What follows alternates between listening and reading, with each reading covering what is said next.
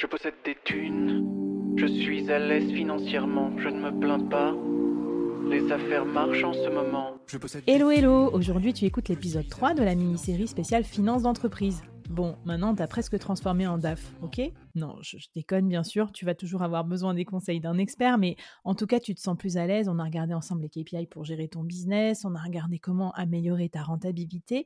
Aujourd'hui, on te propose avec Karine de faire un zoom sur la trésorerie. C'est vraiment souvent euh, un peu aussi le nerf de la guerre dans le business. On dit souvent cash is king. Et puis, il y a pas mal de boîtes qui se plantent à cause de ça. Alors, Karine, euh, ce gros concept de trésorerie, qui en fait stresser plus d'un ou d'une. Hein. Je vois les, gouttelettes de transpiration sur les fronts, je les imagine en tout cas. Est-ce que tu as des tips pour mieux gérer sa trésorerie ah ouais, j'en ai plein, Flavie. Bonjour à tous. La, la trésorerie, je crois que c'est un peu mon sujet préféré dans la, dans la finance. Voilà, je trouve que c'est le sujet effectivement euh, qui est primordial. Et alors, c'est une vraie lapalissade, mais euh, bah, comment mieux gérer sa trésorerie? Ça commence par euh, s'en occuper pour de vrai et pas euh, juste savoir au centime d'euro près combien on avait sur son compte ce matin parce que ça souvent on le sait. Mais bien gérer sa trésorerie c'est surtout savoir combien on aura demain à la fin de la semaine à la fin du mois et à la fin de l'année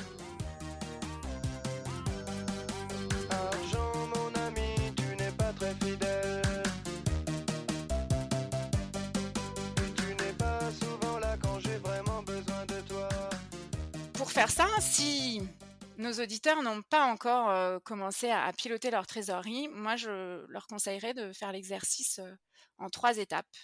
La première étape, ça va pas être la plus rigolote, c'est d'identifier tous les flux. Tous les flux à l'encaissement, tous les flux en décaissement. Et à chaque fois, de bien identifier quel est le fait générateur du flux et quels vont être les délais. Par exemple, Mmh. euh, si euh, tu as un artisan dans le bâtiment ou que sais-je, euh, le fait générateur, c'est pour le chiffre d'affaires, c'est souvent que le client va passer une commande. Et ensuite, tu vas recevoir peut-être 10% euh, de cette commande à la signature, 30% euh, au moment du début du chantier, le solde à la fin ou quelque chose comme ça. Voilà. C'est ça qui est important de bien identifier. Et pareil pour tous les flux que tu vas recevoir ou que tu vas devoir décaisser. C'est un exercice qui est assez, euh, assez laborieux. il faut Mmh. identifier tous ces flux fournisseurs, tous les flux liés aux salariés, les charges sociales, tous les impôts, et il y en a plein.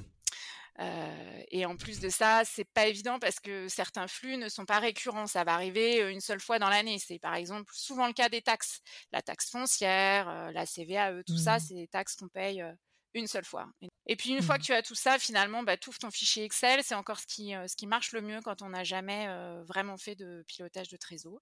Et on positionne on positionne ces flux. Bon, alors moi, ça me plaît le principe d'avoir une boule de cristal, ça c'est clair.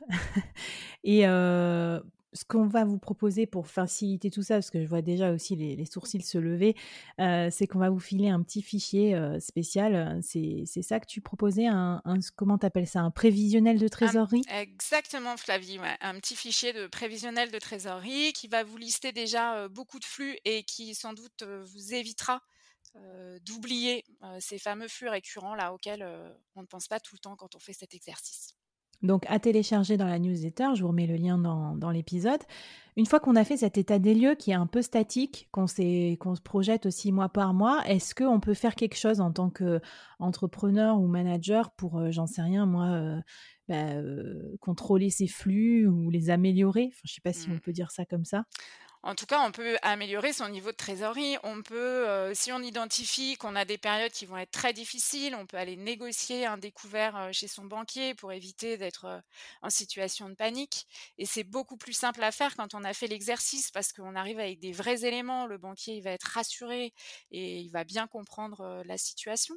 On va peut-être aussi identifier que bah, finalement euh, nos délais de, d'encaissement ils sont beaucoup trop longs et qu'il faut qu'on mène euh, des actions de recouvrement euh, plus systématiques et, plus rapides. Et puis avec nos fournisseurs, c'est peut-être aussi le, moment d'aller négocier des délais de paiement différents, des échelonnements. Bah, écoute, trop bien. je te remercie parce qu'on voit quand même qu'on a un moyen d'agir aussi sur sa trésor et ça, c'est pas mal. Bon, allez, on va voir euh, si vous avez bien écouté dans les épisodes de la mini-série. Donc, ce qu'on vous propose, faites votre prévisionnel de trésorerie pour le mois à venir et à la fin du mois, comparez euh, le réalisé avec les écarts. Et puis, euh, venez nous voir avec Karine sur LinkedIn, hashtag le board, on répondra à vos questions. Prochain épisode, on va se retrouver sur comment on fait pour choisir et piloter son DAF. Parce que si vous êtes déjà dans une grosse boîte ou une boîte un peu structurée, si vous voulez externaliser, il va falloir faire confiance à un expert. Allez, c'est parti, rendez-vous dans le prochain épisode.